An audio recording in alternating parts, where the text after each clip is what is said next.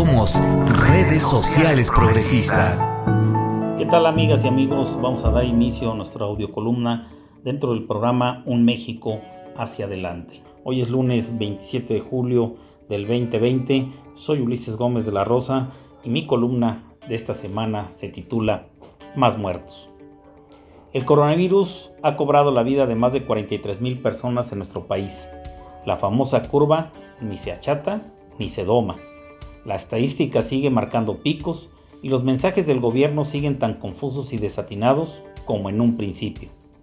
Esta semana, el mandatario dijo, si fuese el cubrebocas una opción para la reactivación de la economía, pues me lo pongo de inmediato.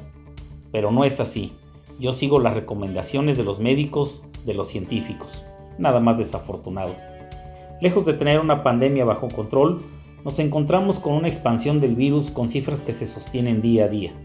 La semaforización nos alerta que debemos seguir con algún tipo de confinamiento, con el distanciamiento social y los desplazamientos más controlados. Pero el ejemplo nacional dice otra cosa. La actividad económica está destrozada y ha obligado a que el sector productivo reinicie actividades en la etapa más complicada, sin que los apoyos lleguen y sin que los responsables de diseñar las políticas públicas terminen de entender que en esta recesión no son los bancos los que están siendo golpeados, ni las grandes corporaciones, sino millones de negocios pequeños y medianos que necesitan ser rescatados y de esos el 93.2% no ha recibido ninguna ayuda según el INEGI. Carlos Ursúa, quien fuera secretario de Hacienda de Andrés Manuel López Obrador, clarifica muy bien la diferencia entre un rescate, como lo fue el Fobaproa, y una ayuda al empresariado real, para no despedir a los trabajadores, ayudarlos con la seguridad social o con los costos laborales. El gobierno federal se encuentra extraviado y confundido en sus mismas cifras. No ofrece un modelo viable y plausible de cómo seguir hacia adelante. Recurre a la mentira y transgrede la integridad del sector público. Utiliza la retórica antes de un mega culpa. Minimiza los datos, le echa la culpa a los estados, pero eso sí, se hace llamar humanista, aunque contradictoriamente se manifiesta más frío que nunca con enfermos y familiares.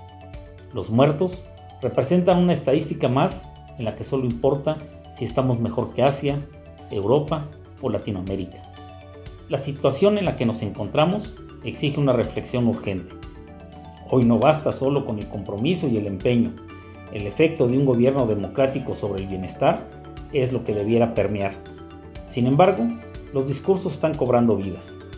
Según Andrés Manuel López Obrador, el reino del neoliberalismo es el culpable de las enfermedades crónico-degenerativas.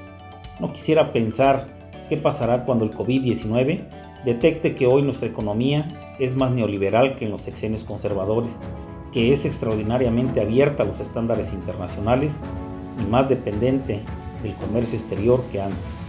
¡Qué miedo! El neoliberalismo terminará por matarnos a todos. Muchas gracias, soy Ulises Gómez de la Rosa, nos vemos en la próxima. Tú que nos escuchas, es así como las y los queretanos nos cuidamos, nos apoyamos, nos ayudamos, nos protegemos y vamos de la mano. Querétaro necesita de todos y todos somos Querétaro. Hoy va por Querétaro, defendamos Querétaro.